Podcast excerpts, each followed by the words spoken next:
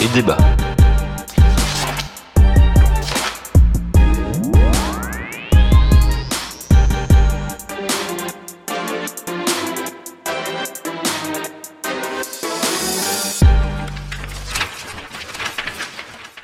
Bonjour et bienvenue à Démo et Débat, épisode 50.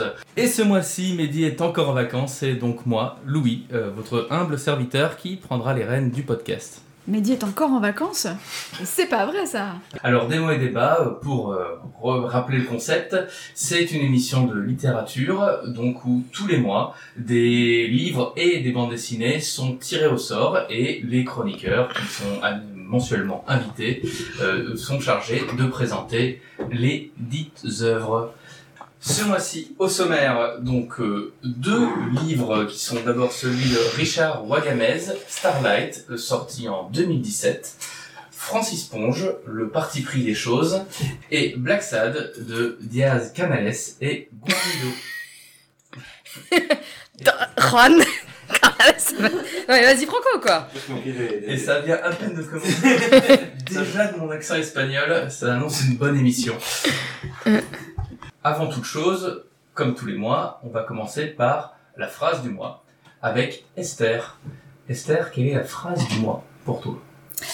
Euh, Ma phrase du mois c'est euh, euh, Les opérations Clean Challenge, on ne les imagine pas dans les beaux quartiers des grandes villes où l'on demanderait à Charles-Henri et son fils donc Gontran de ramasser masques usagés et mégots de cigarettes. Voilà. C'est une petite promotion de l'écologie populaire parce que sachez que dans les dans les grands ensembles du 93, on organise des opérations avec les enfants pour nettoyer euh, les quartiers, etc. Parce qu'en fait, il n'y a pas de service public pour le faire. Et ce serait bien qu'on le qu'on fasse la même chose pour tout le monde. Voilà. Un message d'utilité publique. Anne-Gaëlle, quelle est pour toi la phrase du mois? Alors, euh, pour moi, la phrase du mois n'est pas une phrase, mais un petit rappel utile en ces temps où on se démasque. Comment se déroule un test antigénique? Je vais vous lire le mode d'emploi. Alors, en premier lieu, il faut faire un prélèvement nasopharyngé avec un coton-tige introduit dans le nez du patient. Puis, le prélèvement est mélangé avec un réactif qui va détruire le virus tout en lui faisant libérer ses constituants. Et enfin, quelques gouttes de la solution obtenue sont déposées sur le test rapide. Si les protéines sont présentes, elles vont interagir avec des anticorps et la bandelette va prendre une couleur rouge. Voilà. J'espère que ça vous sera utile. Nous sommes donc sur un deuxième message d'utilité publique. Décidément, c'est la journée. Et de mon côté, la phrase du mois, c'est une citation de Georges Clémenceau, qui est aussi d'actualité. On ne ment jamais tant qu'avant les élections, pendant la guerre et après la chasse.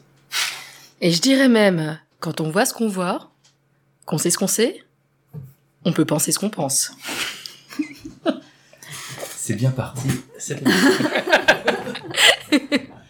C'est Et maintenant, on passe enfin au cœur de l'émission, la lecture. Et maintenant, on passe enfin au cœur de l'émission, les ouvrages. 800 pages de trop, C'est si bon. 15 chapitres pourris. C'est extra. C'est extra.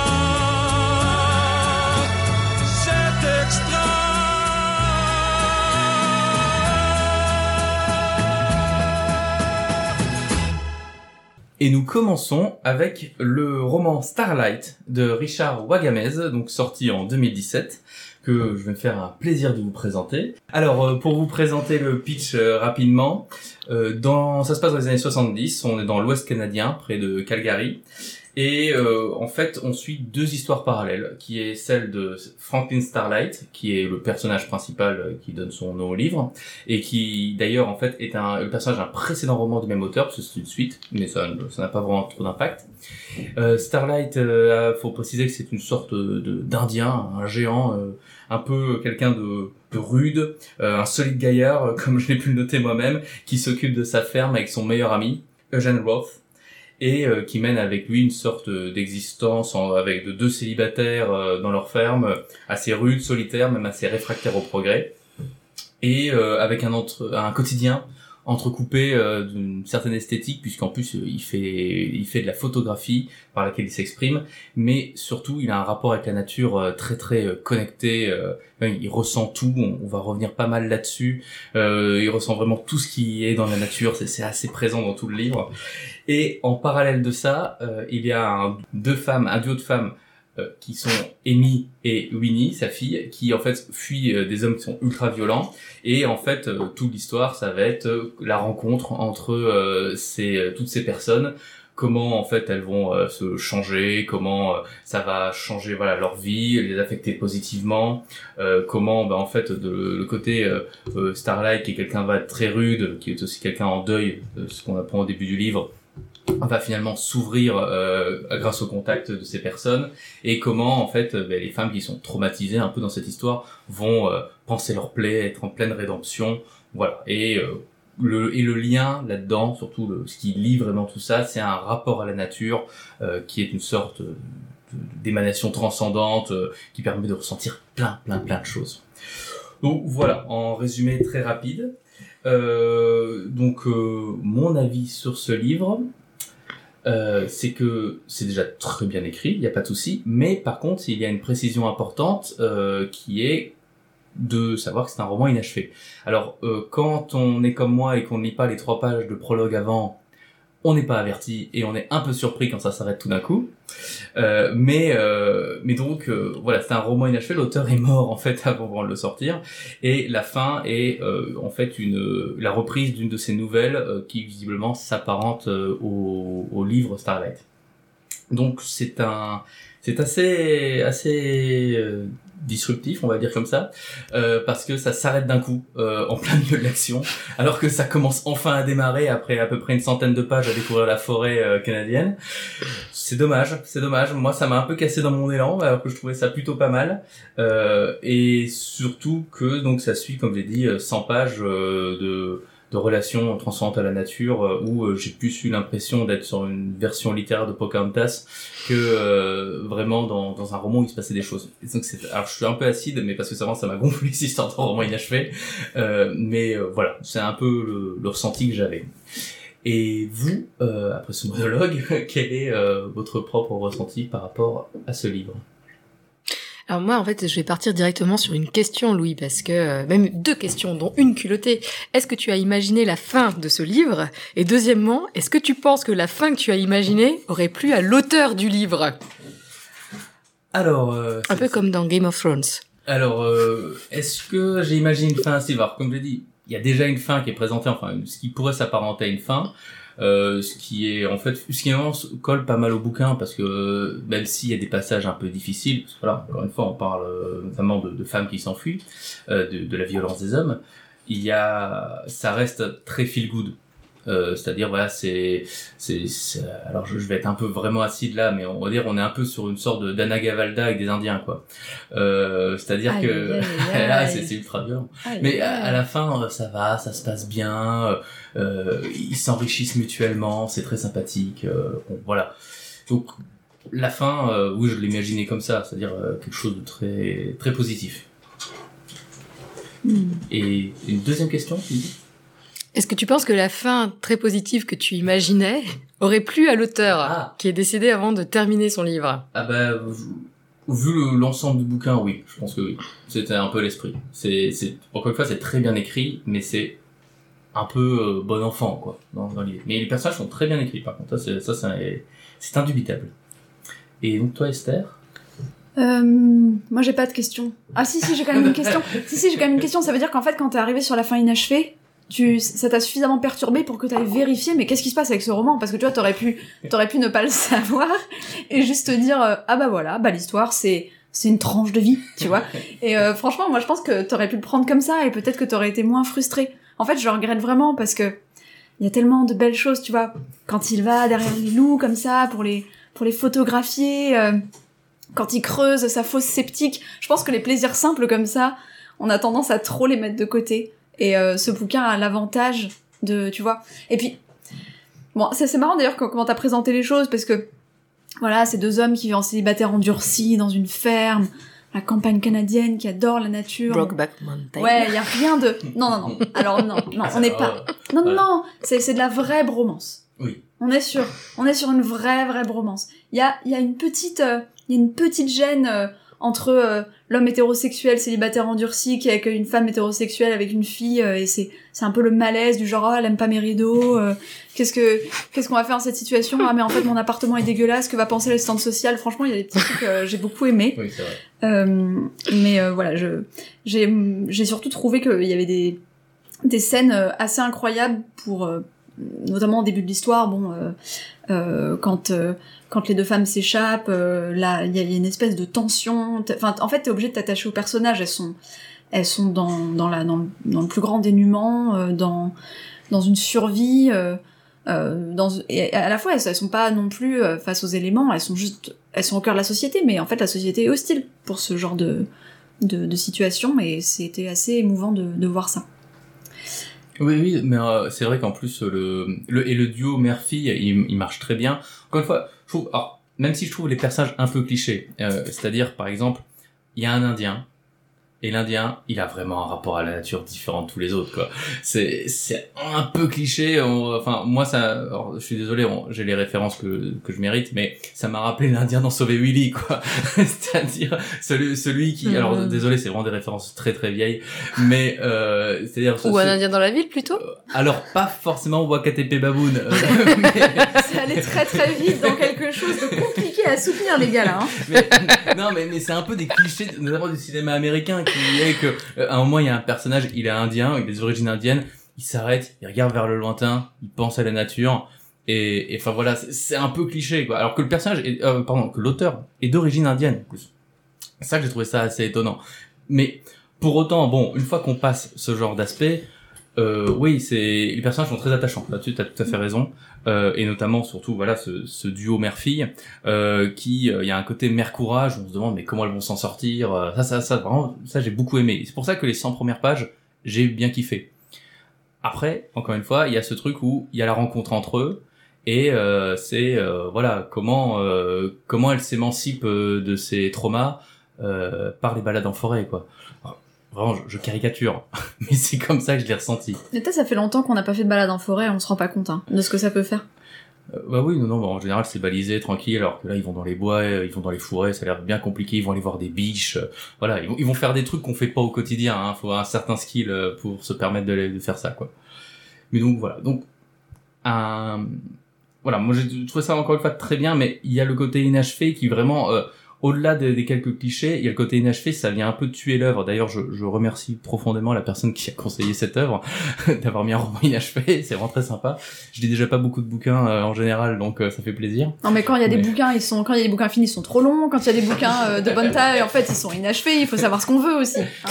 Alors, moi, il y a un truc qui euh, m'interpelle. Est-ce que, euh, du coup, la nature, euh, tu, tu as dit, donc, elle est traitée d'une façon très utopiste quand euh, c'est l'Indien qui, qui en parle. Est-ce que c'est la même chose pour les autres protagonistes de l'histoire? Bah non, parce que les autres protagonistes de l'histoire, c'est des foutus occidentaux, quoi. C'est-à-dire qu'ils ils sont détachés de tout ça, notamment son pote Eugène, qui est un peu le comic relief de, du, du bouquin. Il est, comment dire, le- lui, il dit ouvertement euh, qu'il admire son pote, hein, euh, son, cet Indien de pote, euh, mais euh, qu'en soit il comprend pas. Dans le fond, il comprend pas trop. Voilà. Il comprend pas quoi? Bah, il comprend pas le, la, la relation assez euh, assez folle euh, qu'il a avec ça, avec euh, la nature, le fait que euh, il dit régulièrement ah ouais Starlight, il va se perdre pendant trois jours dans les bois puis il revient. Bah, voilà, c'est un truc qui, lui qui lui échappe totalement, alors que le personnage principal, il, il- voilà, c'est un truc qui est super important pour lui. Mais euh, après voilà, c'est là l'autre personnage féminin avec qui euh, il se lie, donc Amy, la mère. Euh, elle euh, elle, voilà, elle se, elle découvre la vie déjà dans un environnement sain. C'est la première fois qu'elle vient dans un environnement sain dans l'histoire, euh, en étant au contact de ces deux hommes. Et en même temps, elle est, voilà, elle, elle un peu, elle redécouvre ses sens, elle prend confiance en elle euh, par euh, la forêt, par euh, le, ce, ce rapport un peu à l'effort. Voilà, c'est très sympathique, très sympathique. Euh, mais il ouais, y a- c'est vrai que pour le coup, t'as as raison, il y a un peu ce côté euh,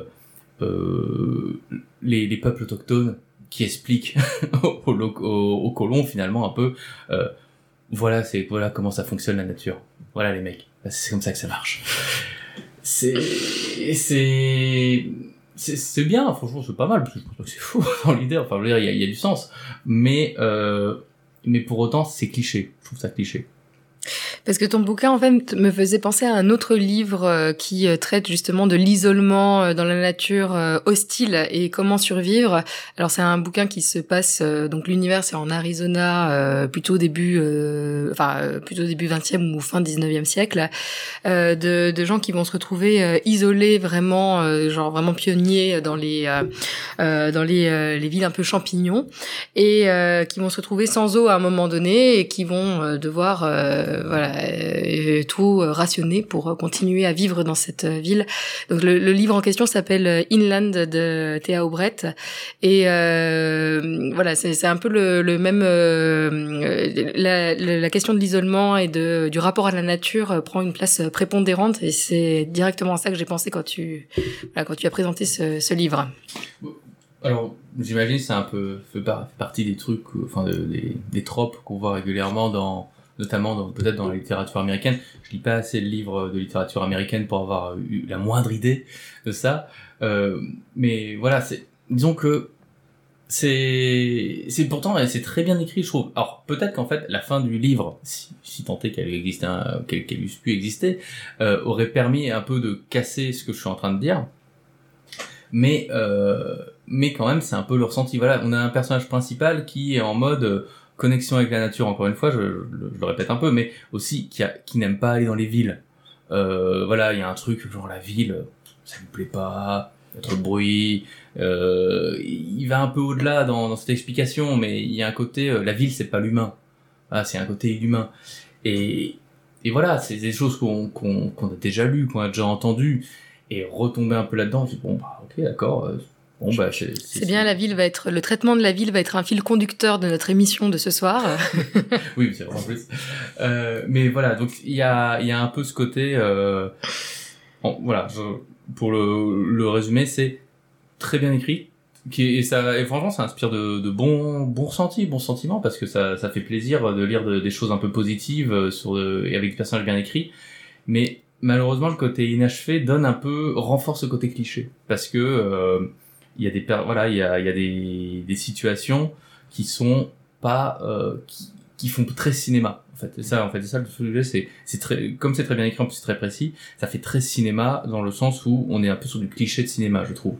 Mais encore une fois après c'est une approche que j'ai parce que je suis plus ciné que littérature mais voilà. C'est juste un avis Et tu nous en dis plus sur euh, le traitement euh, de la maltraitance des deux femmes dans ce, dans ce livre euh, qui, donc le début avant euh, qu'elle rencontre euh, le héros, entre guillemets? Bah, le... c'est vrai, c'est ça, ça, ça, c'est des passages que j'ai bien aimé pour le coup, euh, parce que alors ils sont un peu violents, euh, assez, il y a pas mal d'action, mais ils sont, ils sont très clairs, très crus, très, très francs. Euh, et c'est et, en même temps voilà il y a y a le côté où euh, le personnage féminin euh, de la mère donc Amy qui est un peu présentée comme une femme comment dire perdue blessée là, dès qu'on arrive sur ces scènes-là, euh, elle est, c'est une femme un peu, comment dire, fragile sur certains aspects, mais qui en fait, voilà, a des, a quand même des, un courage énorme et va jusqu'au bout, voilà, en, en, en, en retournant la violence contre les hommes qui, euh, qui l'ont, euh, qui l'ont fait vivre un martyr pendant des années. Hmm, Et en un mot, une femme euh, forte mais fragile. Fragile Ouais. forte. une, une femme euh, forte indépendante en plus. Euh, mais, mais, mais en vrai, ça joue, ça joue, euh, ça, ça rend le personnage d'autant plus sympathique et attachant. Euh, Moi, franchement, ça, ça, m'a foutu une mélancolie de, de dingue. Enfin, je veux dire, elle est, elle, euh, donc, elle démarre, euh, voilà, elle est, euh, elle est euh, courtisée, elle est très courtisée. Bon, elle, se- elle se fait euh, manipuler, elle se fait violenter, euh, probablement un peu violer. Enfin, en tout cas, euh, elle a pas l'air très d'accord avec tout ce qui s'est passé dans sa vie amoureuse. Elle a une fille euh, qu'elle est obligée de de- d'emmener avec elle et de quitter, enfin, en, en quittant un mec violent et tout ça. Elle est maltraitée par un mec et ses potes. Et après, qu'après, elle vole dans un magasin et elle se fait, elle se fait juger par le par la ville entière. Enfin, c'était, il y a, des trucs, même si, même si euh, on comprend pourquoi ça arrive, mais c'est d'une, c'est d'une violence. Et après, la seule moyen de s'en sortir, c'est de devenir la boniche de, euh, de, de, de, de, bûcherons là. Enfin, franchement, euh, le- Alors, D'ailleurs, c'est un truc auquel j'ai pensé. Alors, c'est pour préciser dans l'histoire. Euh, donc, euh, que- comme tu dis, euh, en fait, elle, euh, elle est obligée de voler dans un magasin pour pouvoir récupérer de la bouffe pour nourrir sa fille, elle, parce qu'elle est vraiment dans la purée, elle est dans le dénuement total. Et euh, ils se font choper. Il y a la police, il y a l'Indien qui est là, Starlight, il est là. Euh, donc, et puis il reste tout au long hein, avec la police. Hein, encore une fois, un peu cinéma, c'est-à-dire on sait pas pourquoi le mec il reste là. Je veux dire, en France, euh, le mec se fait choper, il va pas au commissariat avec les flics euh, pour un peu euh, voir comment ça se passe. Et euh, il reste là. Il y a l'assistante sociale et finalement ils font une sorte de deal qui est justement que la mère euh, va devenir, euh, allez, euh, va se mettre au service de la ferme. Et, et c'est à cette condition seule qu'elle peut garder sa fille. Et alors je sais pas si ça se passe vraiment comme ça au Canada, mais sur le coup, ça m'a semblé être un peu léger. Alors, c'est les années 70 aussi, hein, on, a, on est un peu moins procédurier peut-être, mais ça m'a semblé un peu léger comme truc, alors que, enfin, moi sur le coup, je me suis dit, non mais, euh, peut-être que j'ai été un peu trop euh, administratif sur le coup, mais je me suis dit, euh, non mais euh, la mère se fait choper euh, avec la gamine et elle a utilisé la gamine pour faire du vol dans un magasin, c'est fini, elle a plus la garde, euh, voilà, euh, salut, ah, je euh, sais pas, basta. je- on n'a pas lu les petites conditions d'échec emploi-service. Hein, on sait pas si. euh, Bah oui, mais c'est un peu ça. Alors, euh, disons que c'est le petit côté où je me suis dit, mais je suis peut-être un peu trop terre à terre. Euh, je me suis dit, c'est vraiment feel good. Euh, hier, on est tout d'un coup avec un policier qui est certes un peu procédurier mais compréhensif, une assistante sociale qui est là pour les aider, euh, enfin euh, assistante sociale euh, responsable euh, qui, qui vend de la DAS quoi. Euh, J'ai pas l'impression que c'est forcément les, trucs les plus simples à gérer. Euh, et voilà, il y a ce côté tout le monde est gentil dans le fond, enfin sauf les hommes méchants qui veulent traquer euh, la mère, mais sinon tout le monde est gentil et, et c'est bien, c'est bien, c'est très sympa, c'est vraiment très agréable à lire. Mais on est là, euh, moi je me suis juste dit putain le flic il va trop l'emmerder, il va, elle va jamais s'en sortir, elle va finir en tôle. Je suis vraiment parti là-dessus. En fait bon, non tout le monde est sympa, euh, bon on va l'aider. euh. Mais c'est le Canada aussi. Hein. Faut voir comment ils sont traités en South Park. À mon avis, euh, c'est pour une bonne raison. Oui non c'est vrai, c'est pas faux. En plus euh, quand, les quand ils parlaient parfois je les imaginais avec l'accent québécois. c'est moyen de les rendre un peu plus réels. Mais euh, donc euh, donc voilà. En gros, euh, en résumé pour moi c'est un un bon roman. Je pense ça ça peut plaire euh, notamment sur l'aspect euh, connexion à la nature. Je suis moins sensible, mais euh, qui malheureusement ben, souffre encore une fois d'être inachevé. Donc euh, il y a Non, un mais on peut taper dans les œuvres des autres, de- des autres œuvres de l'auteur. qui d'ailleurs je ne sais plus comment elle s'appelle l'autre œuvre de l'auteur c'est Les étoiles s'éteignent à l'aube qui est le, pré- le roman qui précède Starlight et qui est sans doute très bien hein, je, vous invite à le lire mais sans doute très bien je ne pourrais pas vous le lire Mais en tout cas si ça reprend le même auteur et la même traduction c'est très bien écrit Winnie courut devant elle et Émile l'entendit ouvrir brusquement la porte d'entrée elle sortit lentement de la maison admirant le charme suranné et discret que les années lui avaient conféré. Quand elle arriva à la pompe à main, Winnie était occupée à s'efforcer de la baisser. Elle passa devant elle et en saisit le bras. Il était râpeux de rouille. Il bougeait à peine, même quand elle, même quand elle appuyait dessus de tout son poids. Elle dut rebondir sur ses pointes de pied pour rassembler assez de puissance d'appui et la faire bouger de quelques pouces, puis sauter à pieds joints un certain nombre de fois avant que le bras n'atteigne son point le plus bas. Elle se démena pour le relever. Enfin, après une autre série d'efforts acharnés, elle sentit l'oxydation céder et le bras devint plus facile à actionner. Elle pompa et pompa. Elle se mit à transpirer sous l'effort.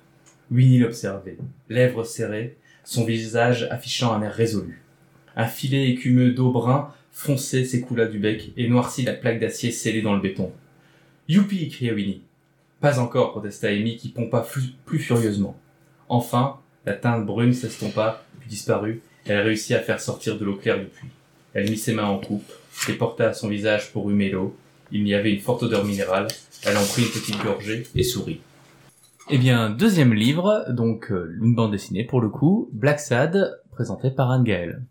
Ok, donc on y va sur cette euh, deuxième œuvre de notre émission de ce soir.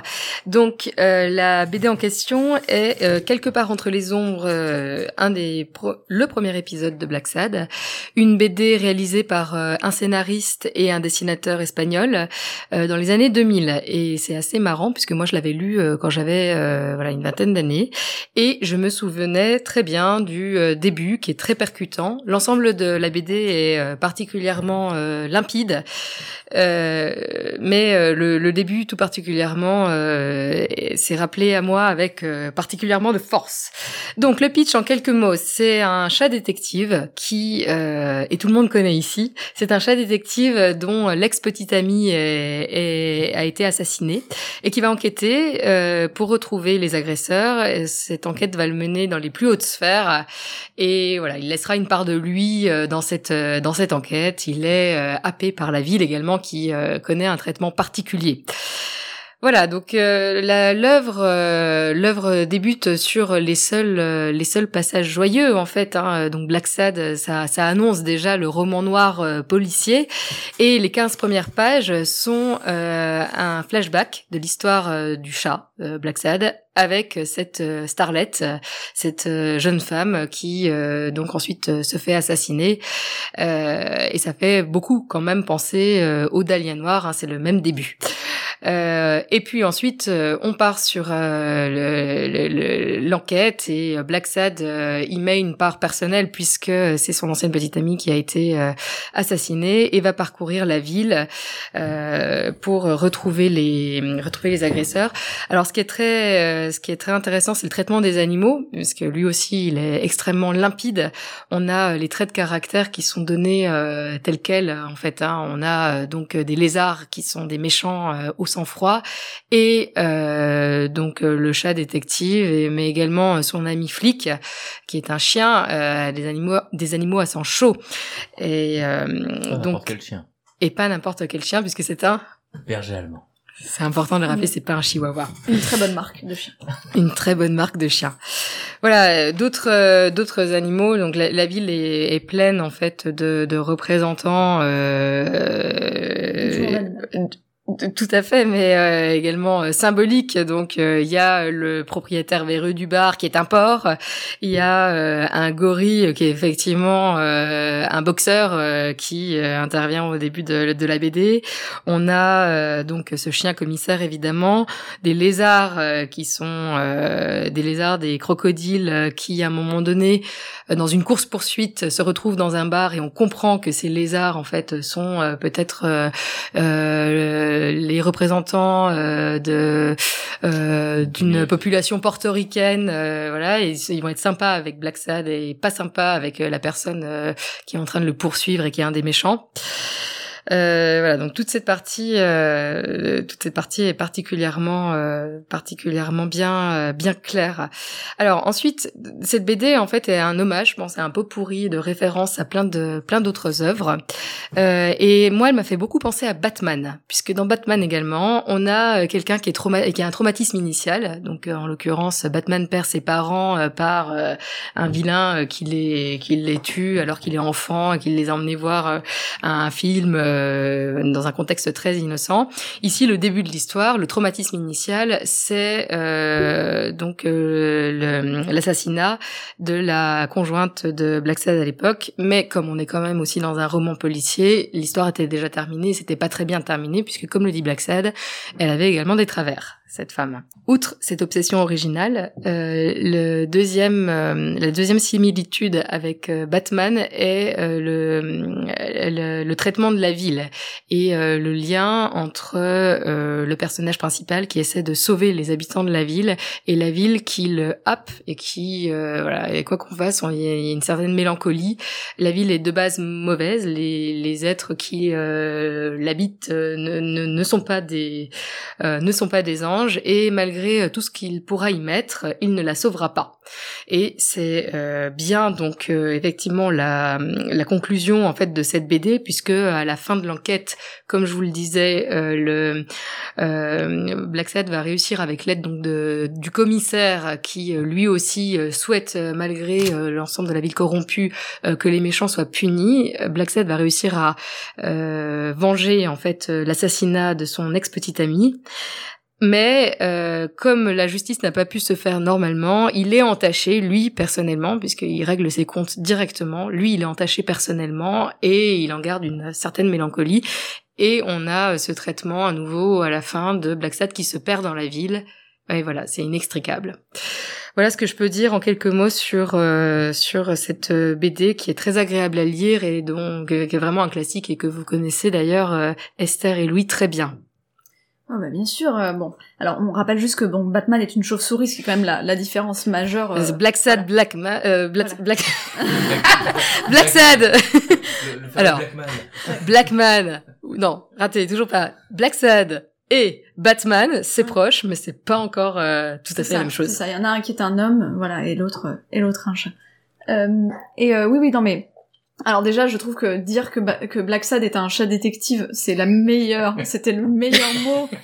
C'était, en fait, ça le rend trop mignon. Alors, le rend pas trop du tout en vrai. Alors qu'en fait, c'est un bourrin. Enfin, c'est un bourrin ce chat. Il est, il est pas du tout, euh, il est pas du tout euh, discret et tout. En fait, euh, enfin, tu sais, tu pourrais attendre d'un animal euh, parce que bon, c'est vrai que les personnages. Alors, bon, déjà, je m'inscris en faux sur euh, euh, les animaux euh, à sang-froid ont des personnalités méchantes. Non, arrêtons, arrêtons. les lézards ne sont pas méchants ou gentils. C'est juste des not lézards. all animal Lézards, voilà. Ne pas laisser ça. Ah mais Bla- euh, Les Black Sad a des copains lézards, hein, euh, ceux du bar justement, Oui, qui vont vois, euh, les lui permettre de les s'enfuir. crocodiles. Et c'est pareil, le porc n'est pas si sale, n'est pas si sale. Et puis bon, il manque les insectes, peu importe. Ce que je voulais dire, Le port de New York ou le port euh, le barman? d'Amsterdam, toujours d'Amsterdam. Euh, donc tout ce que je voulais dire, c'était que euh, euh, si les animaux ont vraiment des personnalités, eh bien Black Sad ne devrait pas forcément être un chat parce que c'est un gros bourrin et qu'il aurait pu être un petit peu plus, bah déjà bon, voilà, il- bon c'est c'est vrai qu'il accroche pas mal les murs. il y a un petit côté, euh, un petit côté euh, frotti frotta euh, quand quand on lui défonce la gueule, mais à part ça, euh, Oui, bah, alors en fait, c'est- ça l'intérêt, euh, enfin le succès de cette BD. Je me souviens quand elle est sortie, c'était euh, le dessin déjà qui est incroyable, et surtout ce côté anthropomorphe avec, en fait, on passe son temps à essayer d'imaginer les caractères des animaux reproduits sur des caractères humains. Comme tu disais, on s'imagine que les animaux à sang-froid c'est peut-être des portoricains. On sait pas trop. Euh, et d'ailleurs, c'est Ah, j'ai pas tout à fait dit ça. J'ai dit c'est des iguanes, des crocodiles, et donc ils se retrouvent. euh, dans... En fait, ça m'a fait. Cette oui, partie-là me fait penser à West Side Story où euh, t'as des parties euh, de la ville qui sont identifiées, qui appartiennent à des gangs. Et voilà, là, j'ai pas pu m'empêcher de penser à ça, il par y a un peu cet aspect-là, et d'ailleurs qu'on retrouve dans les épisodes d'après, qui sont beaucoup plus, qui portent beaucoup plus sur le racisme pour le coup, Ouais. euh, moins celui-là, même c'est même pas du tout affirmé. Entre les poilus et les, les reptiles, en fait. Voilà, c'est ça, ouais, voilà. Il y a, il y a un truc qui est sous-entendu, mais qui est moins clair. Mais donc, forcément, c'est c'est super intéressant. Après, euh, pour répondre quand même à Esther sur le côté, euh, le chat, euh, on s'attendrait peut-être à un animal un peu, un peu doux, calme, noble.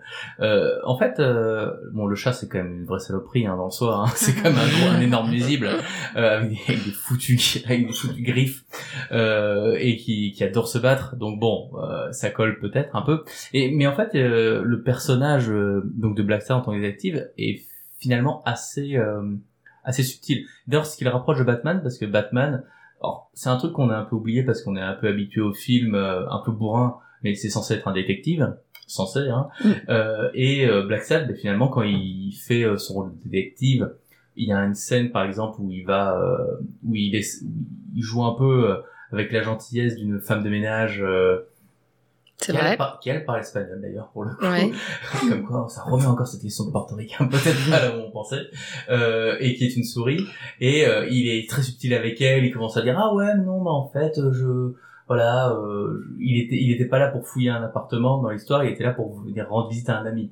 Donc euh, il est il joue sur certaines subtilités et finalement c'est un personnage qui est euh, un peu moins bourrin, mais qui oui mais qui est assez ronchon quoi. Bon Mm. après après, accessoirement, sa meuf vient de se faire tuer, donc bon, c'est, c'est, c'est, c'est un bon argument pour être un peu Son ex-meuf. Son ex-meuf, son ex-meuf. Pardonnez-moi. oui c'est ça. Bah il a pas tourné la page, hein, clairement, clairement. Il va avoir du mal à s'en remettre. Ouais. Mais, mais après, Ouais.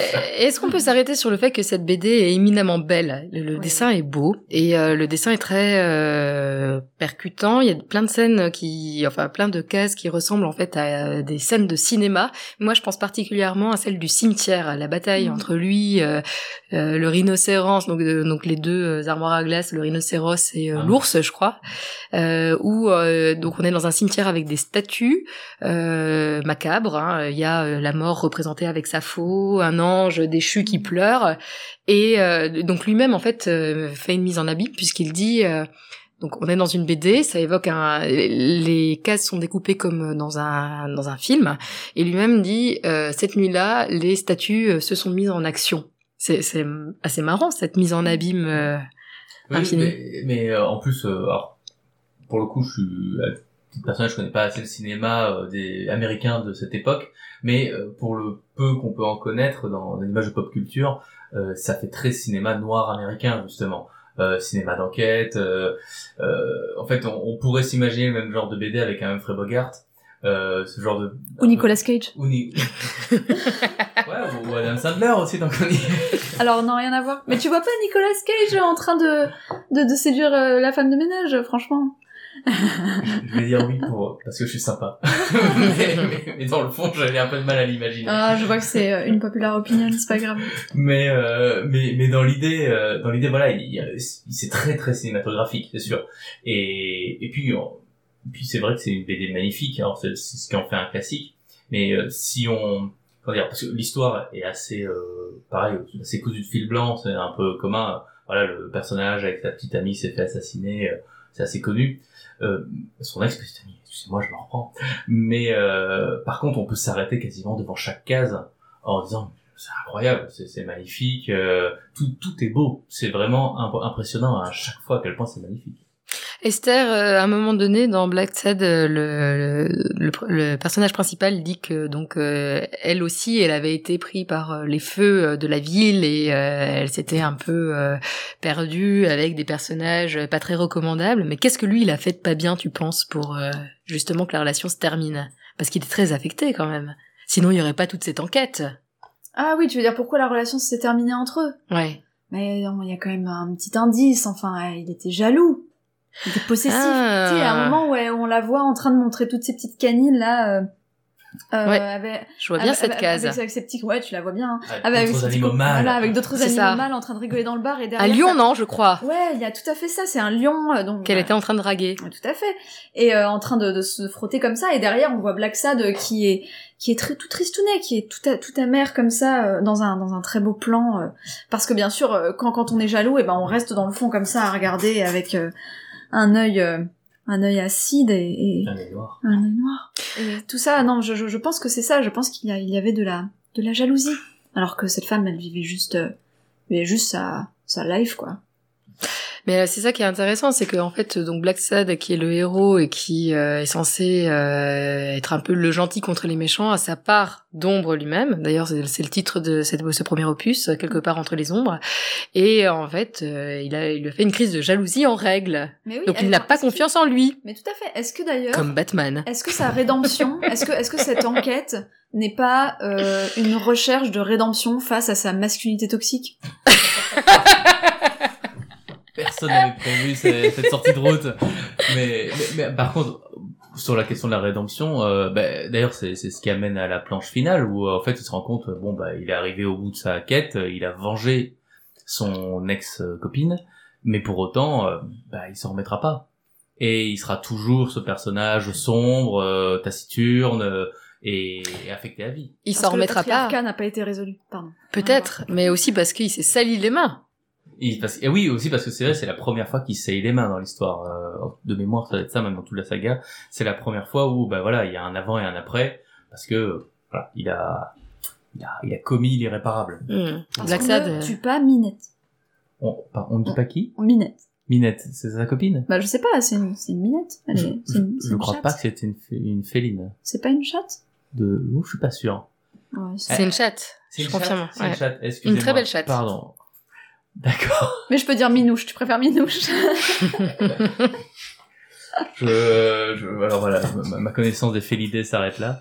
Mais, euh, mais bon. Donc, euh, en, en un mot, euh, Anne-Gaëlle, euh, quelque chose que tu recommandes, euh, j'imagine? En un mot, cette BD, en fait, elle porte très bien son nom. Black Sad. C'est noir et c'est triste à la fois. Voilà.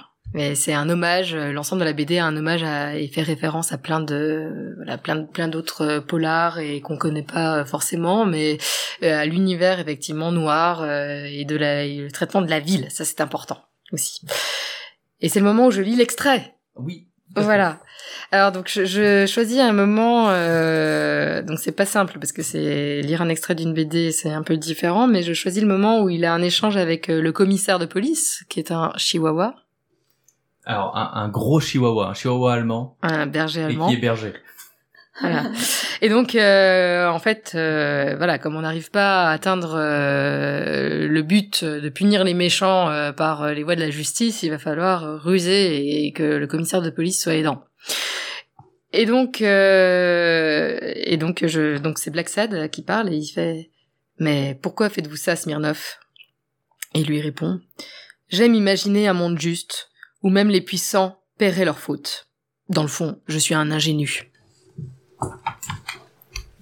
Eh bien, merci Anne-Gaëlle. Et nous poursuivons cette émission avec euh, le dernier livre de la soirée, et le parti pris des choses de Francis Ponge, présenté par Esther. Et oui, bonsoir. Alors, du coup, moi, j'ai pris le bouquin de poésie. Hein. Fallait bien que ça tombe sur quelqu'un. Donc, celui-là, il a été euh, merci, écrit. merci. Euh, écrit par Francis Ponge, on sait pas trop quand, mais en tout cas, il a été publié en 1942. Euh, non, mais je crois qu'il a été écrit au fur et à mesure du temps. Genre, il a publié des petits poèmes et au fur et à mesure, ça donnait un recueil. 1942, un belle année pour euh, pour publier, je suppose. Euh, et donc, la particularité de ce recueil de, de poésie, euh, c'est que ce sont des poèmes en prose, ou des fois, ce sont même pas des poèmes. D'ailleurs, euh, il y a plusieurs parties. Il y a des apologues, il y a des petits textes. Qui voilà, il a, il a fait des poèmes en prose, il, y en a, il a fait des proèmes qui sont donc euh, la, j'imagine c'est l'évolution, hein, comme le Pokémon. Enfin voilà, c'est c'est tout à fait sympa. C'est la Mais en fait- professionnalisation du poème. Tout à fait, tout à fait. Euh, L'approfondissement du poème. Et euh, non mais en fait, bon moi j'ai- j'ai- j'ai- j'aime bien Francis Ponge, euh, le parti pris des choses parce que déjà c'est bon c'est assez varié, c'est assez récent, ça se lit bien pour de la poésie. Et puis euh, c'est euh, sa particularité c'est qu'il parle des choses du quotidien. C'est-à-dire qu'en fait euh, lui il a décidé que euh, euh, les, les grandes poésies d'amour, les yeux d'Elsa, c'est pas trop son délire. Lui, il parle des escargots, il parle de bougies, il parle de portes, il parle de cajots, il parle d'huîtres, euh, et plein d'autres choses. Et je pense que rien que pour ça, ça vaut le coup d'en lire quelques-uns, euh, parce que ça, ça peut, euh, ça donne un autre regard en fait sur des, sur des choses qu'on ne regarde plus à force de les voir. Euh, et, euh, et en fait, euh, ça, ce qu'il aime faire, c'est donc prendre quelque chose, qu'on, un, objet du quotidien qu'on voit tous les jours, et lui donner, faire des liens entre, avec d'autres images poétiques, faire des liens avec d'autres objets, avec d'autres, d'autres images, d'autres imaginaires qu'on pourrait avoir aussi, mais qui à la base n'ont pas du tout de lien avec cet objet. Euh, et euh, c'est ça qui est intéressant et, euh, et qui est très euh, très agréable à lire. Par ailleurs, il est plutôt rigolo. Euh, par exemple, donc je vais je vais en lire des passages parce que c'est un petit peu comme c'est de la poésie, c'est un petit peu difficile à expliquer et il n'y a pas vraiment d'histoire à raconter. Euh, mais par contre, ça peut ça peut donner une idée de ce dont je, je parle. Euh, bon, déjà, il est il est assez marrant euh, parce qu'il joue beaucoup avec les mots. Il aime beaucoup euh, montrer les analogies entre le le mot et le et le sens, euh, l'objet qu'il désigne, et euh, et il déglingue. Et des fois, il est, il fait pas la dentelle. Donc par exemple, si on parle du gymnaste, voilà, donc ça c'est, j'aime beaucoup. Voilà, le gymnaste, comme son jet l'indique, le gymnaste porte le bouc et la moustache que rejoint presque une grosse mèche en accroche-cœur sur un front bas. Voilà, je pense que ça annonce la couleur. Euh, moulé dans un maillot qui fait deux plis sur laine, il porte aussi, comme son Y, la queue à gauche. Voilà, là je, n'en dis pas plus, je pense que tout le monde voit bien de quoi je parle. Euh, pourquoi c'est bien Francis Ponge? Parce que euh, il y a des mots compliqués qui enrichissent notre vocabulaire. Euh, parce que lui, donc, comme il parle des objets du quotidien et notamment donc des, animaux, des éléments de naturel, il a décidé qu'il allait ouvrir son son herbier, son dictionnaire naturaliste, etc., et qu'il allait en sortir euh, les, vrais mots, les mots scientifiques. Donc par exemple, voilà, il- donc par exemple dans un poème qui s'appelle Le Galet, on va avoir tous les rocs sont issus par scissiparité d'un même aïeul énorme. Alors la scissiparité, qu'est-ce que c'est? Euh, C'est parce que j'ai cherché du coup, hein, parce que je ne connaissais pas ce mot, hein, voilà. Euh, c'est le fait de se reproduire en se divisant en deux. Donc en fait, c'est normal. Vous avez un aïeul énorme qui est une grosse pierre, une montagne, un très gros caillou, et qui se reproduit en petits galets participarité. Ça fait sens, voilà, c'est évident. Euh, voilà, donc ça c'était euh, c'était pas mal non plus pour ça. Et puis euh, ce que j'ai bien aimé sinon c'est que c'est c'est politique parce qu'il y a au début notamment du du, du recueil il y a des des satires. Il y en a une notamment que j'aime beaucoup qui s'appelle l'employé et euh, c'est bien c'est bien le seum. Hein. C'est vraiment euh, enfin c'est voilà c'est le monologue de l'employé et c'est en gros euh, la vie c'est nul mais j'ai bien de la chance de pas être emmerdé. Voilà, c'est le, propos du poème, c'est ça. Mais je, je vous laisse le découvrir. Et en fait, ce qui est aussi intéressant, c'est qu'il y a des textes qui parlent de son art poétique. Donc si c'est quelque chose qui vous intéresse, notamment parce que voilà, il était inscrit dans l'évolution euh, des mouvements littéraires de son temps, et euh, il, euh, en fait, il a, il a, il a mis de la, il a mis sa pensée littéraire euh, au sein de, de, ses poèmes en prose. Euh, donc euh, il réfléchit sur l'absurde, il réfléchit euh, sur euh, pourquoi s'intéresser à telle chose plutôt qu'à d'autres, euh, comment formuler la pensée, comment travailler avec les mots. Et donc ça c'est exprimé aussi dans certains textes, donc euh, ça peut euh, ça peut être intéressant. Euh, et ça reste toujours drôle. Donc euh, voilà, par exemple, euh, je lis un petit passage. Euh, bien entendu, le monde est absurde, bien entendu, la non-signification du monde. Mais qu'y a-t-il là de tragique? J'ôterais volontiers à l'absurde son coefficient de tragique, par l'expression la création de la beauté métaphysique, c'est-à-dire métalogique. Le suicide ontologique n'est le fait que de quelques jeunes bourgeois, d'ailleurs sympathiques. Mais c'est vrai que euh, aspect qui est qui semble très présent euh, dans le recueil, c'est que c'est de la finalement de la poésie très accessible. Alors bon, déjà c'est en prose, ça peut donner une certaine accessibilité, mais en plus, euh, même si on n'est pas forcément, enfin j'ai l'impression sensible ou habitué à la poésie et à la lire, il y a un côté où on ressent directement la poésie du personnage. Euh, j'ai le souvenir de- d'un des, d'un des poèmes qui s'appelle La bougie, euh, où il assimile directement la bougie à une plante avec une feuille d'or qui, euh, qui est son sommet. Tout de suite, euh, voilà, il y a, il y a même pas besoin de creuser. On voit tout Ça de suite de quoi il parle, on voit de quoi ça parle, et en même temps, on voit le côté euh, poétique, un peu métaphorique, euh, onirique euh, du de l'auteur. Ça, ça c'est très très appréciable parce que ça permet vraiment de facilement rentrer dedans. Ce qui pourrait être un peu rebutoire parce que moi spontanément quand on m'a dit on va lire un livre de poésie ce mois-ci, je suis là, oula, euh, voilà, je, pas forcément chaud. Et en fait, ça prend, ça prend assez bien. Ça c'est très agréable pour le coup. Mais par exemple, ouais, sur, le, sur la bougie, euh, le, le, poème fait peut-être 10 lignes. Enfin, c'est vraiment, c'est vraiment tout petit.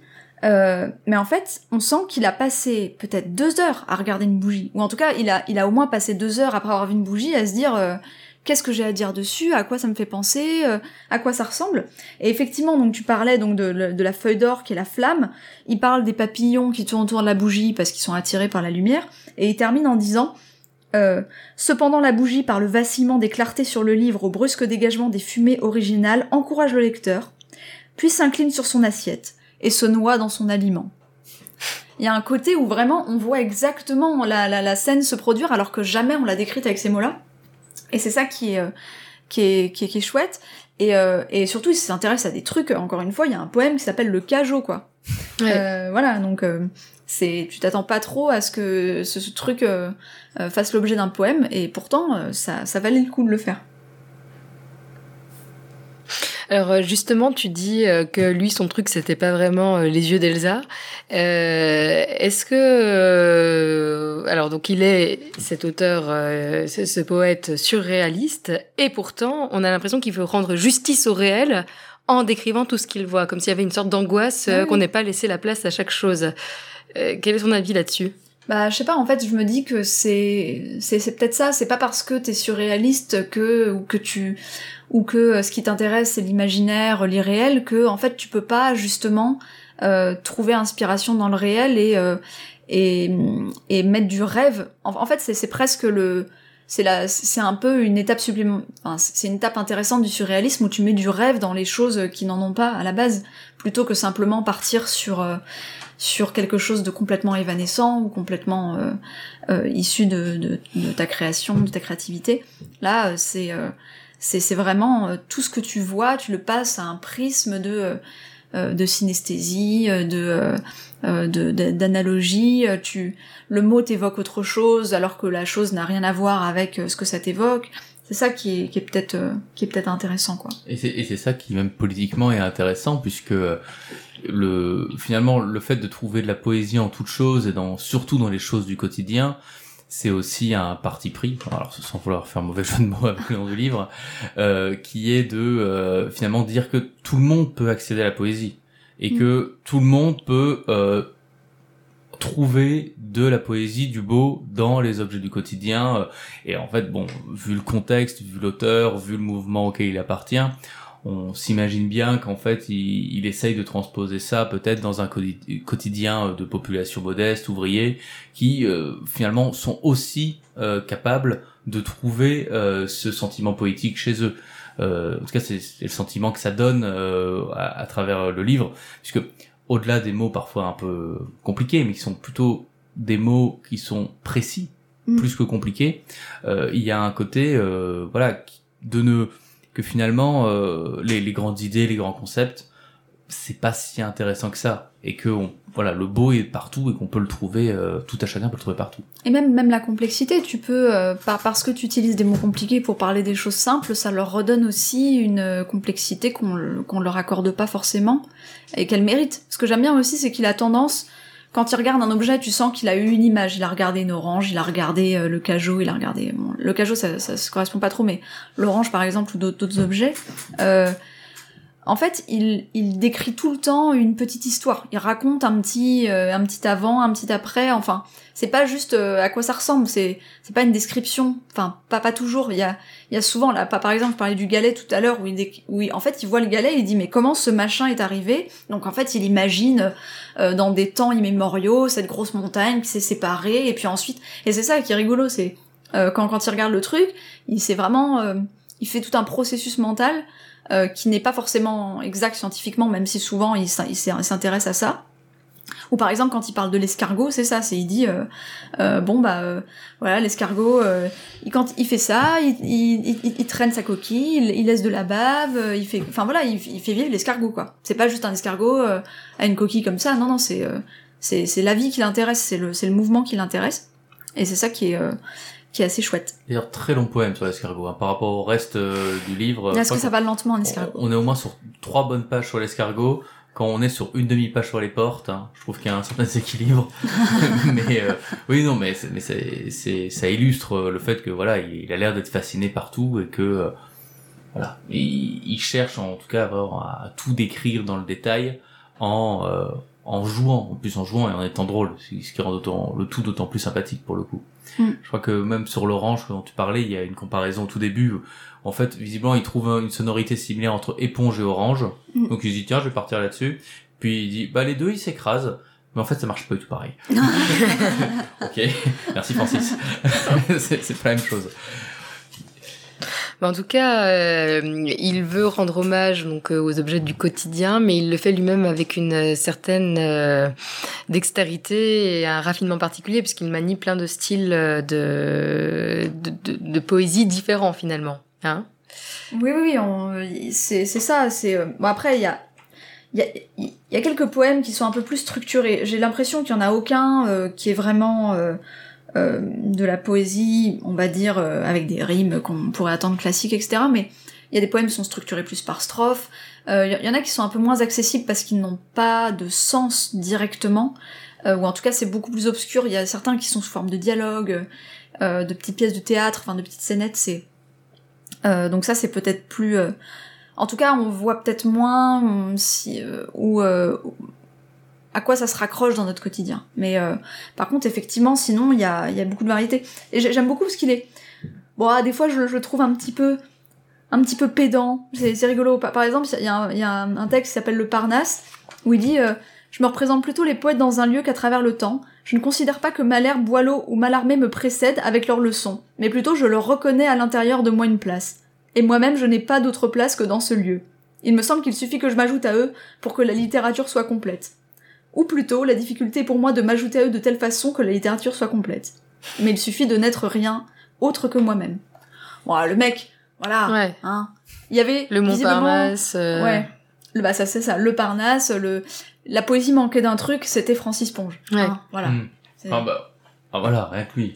En Ouais. toute humilité. En toute humilité et rien En droite ligne avec Mallarmé, quoi. Ouais, c'est ça. Boileau mal armé, Francis Ponge. C'était euh, Ouais, c'était c'est- logique. C'était écrit. Ouais, c'est ça.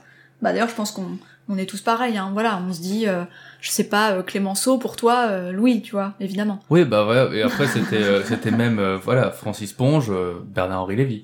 En termes de, en termes- en termes de continuité historique et intellectuelle, voilà, on, on est sur le même esprit, quoi. Donc, un livre que tu recommandes? Oui, je recommande, je recommande en piochant, c'est-à-dire, je pense que c'est pas mal.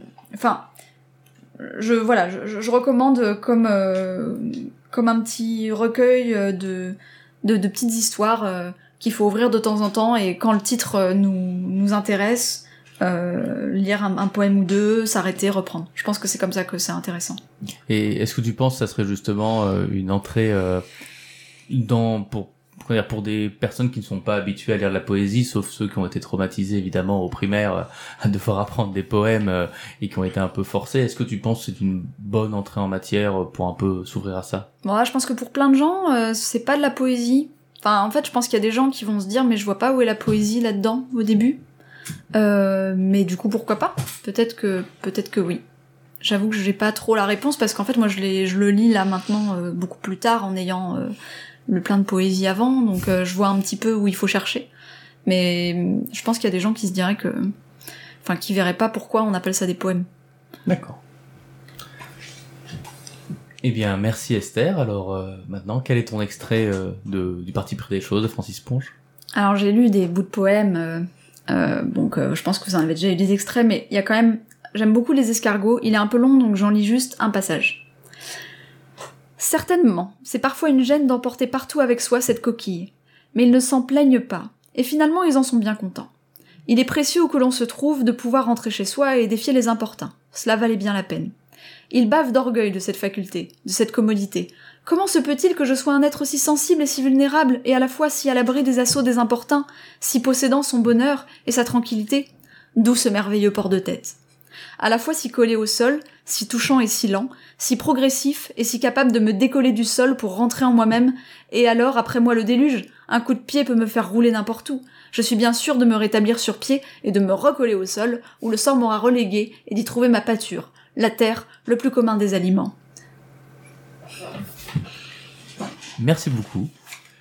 C'est avec euh, cet extrait que donc se clôt la partie de lecture euh, et de présentation des différents ouvrages de ce podcast. Nous allons pouvoir maintenant passer aux recommandations. Mais moi, je ne suis pas ainsi que certains de tes prétendus amis. Tu peux avoir confiance en moi. Aie confiance, crois en moi,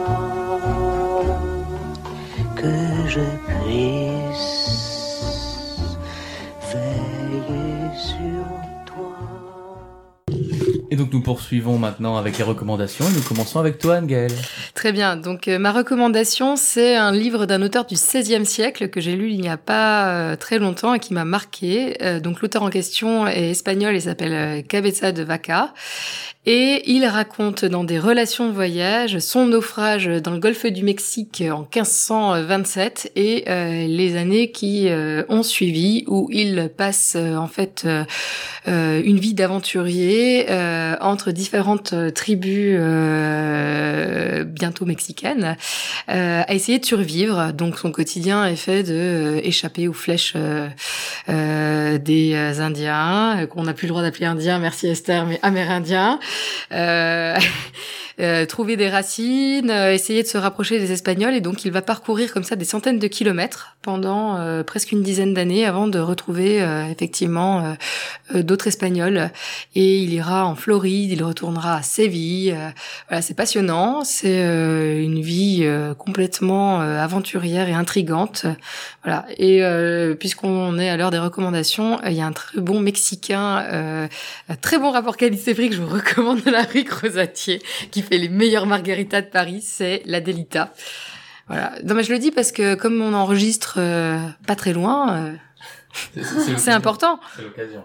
Donc tu, tu recommandes euh, ce livre plus Et le bouquin et les margaritas. Euh, Alors, oui, c'est ça. Ce, ce livre plus que ceux qu'on a lu ce mois-ci? Euh, c'est alors son avantage, c'est qu'il est assez court à lire et c'est tellement euh, original. euh, et on essaie de se mettre à la place de ce mec qui a vécu 10 ans donc dans des tribus en apprenant différents. Non mais dis la vérité, dis la vérité. C'est oui, bon. oui ou non Ouais, je le recommande. ouais. Ouais. Alors toi Esther, que recommandes-tu? Euh, moi, je recommande euh, à tous ceux qui ne l'ont et celles qui ne l'ont jamais fait de faire un stage de découverte naturaliste ou de pistage pour en avoir fait un euh, récemment. Euh, Il y a quelque chose de magique à savoir euh, reconnaître euh, où est passé un chevreuil, où est passé un, un campagnol. J'ai voilà, vous pouvez voir euh, ces petites traces dans la neige. il- et d'un coup, il plonge, il a creusé un tunnel et vous pouvez vous pouvez euh, vous pouvez le suivre à la trace et euh, et euh, s'identifier. entre eux. Ah, s'identifier. Oh, je m'identifie pas trop au campagnol. C'est pas c'est pas mon totem, j'avoue. Mais euh, Plus mais le chevreuil. Hein? J'écoute, je ne me prononcerai pas. je laisse chacun juge. Mais euh, voilà, en tout cas, euh, quel que soit votre, euh, quel que soit votre bestiaire personnel, euh, c'est euh, c'est quelque chose d'a- d'assez magique et euh, c'est c'est comme un nouveau super pouvoir. Donc euh, voilà, c'est pas souvent qu'on ressent ça, donc allez-y. Et, et c'est bien d'autant plus que ça rejoint en plus euh, un peu la thématique du premier livre, euh, Starlight. Un peu dans l'esprit. Oui, tout à fait. Enfin, je suis pas sûre que vous pourrez photographier des loups au bout d'un week-end, mais en tout cas, vous pouvez essayer. Et euh, moi, l'association où je suis allée, c'était 1000 traces, mais bon, il y en a d'autres. Et donc, moi, de mon côté, je vais vous recommander une chanteuse qui s'appelle Valiant the Pink. Donc, Valiant, V-A-L-I-A-N-T. The Pink, vous vous débrouillez.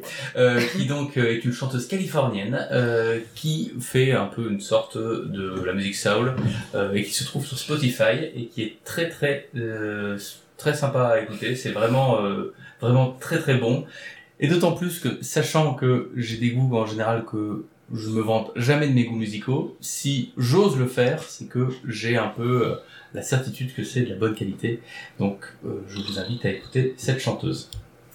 Eh bien, merci à toutes. Donc maintenant, nous allons pouvoir passer au tirage au sort avec Mehdi qui est revenu de vacances, juste pour ça.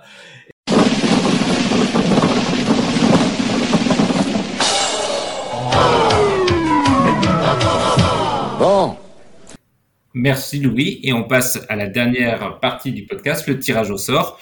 Euh, pour rappel, nous tirons au sort parmi euh, toutes les listes que vous nous avez envoyées euh, les livres que nous allons critiquer le mois d'après. Pour nous envoyer des listes de livres, c'est facile. Il suffit d'envoyer un mail à podcastdmed.gmail.com. Il n'y a pas de limite, ni de livre, ni de style, ni de taille de livre. Vous nous envoyez tout ce que vous voulez. Pour faire ce tirage au sort, j'accueille les deux compères qui vont m'accompagner lors du prochain numéro. Une habituée d'abord, bonjour Cyrielle, Bonjour Mehdi, bonjour et, et à nouveau, bonjour Frédéric. Bonjour Mehdi, bonjour Cyril et bonjour à tous. On commence tout de suite le tirage au sort. Premier livre, un livre français paru en 2018. Il fait 432 pages, écrit par Nicolas Mathieu et s'appelle Leurs enfants après eux. Frédéric, est-ce que tu mets ton veto? Euh, non, non, pas spécialement. Cyrielle? Non plus. Moi non plus. Donc, nous lirons leurs enfants après eux. Deuxième livre tiré au sort. On est toujours en France, mais on remonte un peu dans le temps, puisque nous sommes en 1839 pour un roman de 743 pages, La Chartreuse de Parme de Stendhal. Frédéric Euh, pourquoi c'est toujours moi qui commence D'accord, Euh, d'accord, c'est Non, bah alors non, non, mais je veux bien utiliser mon veto à moi. Je suis sûr que Cyrielle sera contente de garder le tien pour plus tard, mais, mais, mais non, non, non. Veto. Pas la chartreuse de Parme, désolé. Veto sur la Chartreuse de Parme, très bien. Donc tu n'as en effet plus de, plus de veto, Frédéric. Deuxième roman, enfin toujours pour le deuxième roman. Un roman suédois cette fois-ci, de 1940. Il fait 275 pages et s'appelle La calocaïne par Karine Boy. Cyrielle, Euh, moi, ça me va. ça me va aussi. Mais pas de veto. Donc nous avons nos, nos deux romans et on va passer au BD. Première BD tirée, une BD française de 2015. Elle fait 72 pages et s'appelle Zai Zai Zai Zai de Fab Caro. Cyrielle, Bon, ça me va, moi. Ça me va aussi. Nous avons donc nos trois œuvres, Leurs enfants après eux de Nicolas Mathieu, La caloucaïne de Karine Boy et Zai Zai Zai Zai de Fab Caro. Bonne lecture et à dans un mois. Merci. Tu peux dire au revoir, Cyrielle. Au revoir.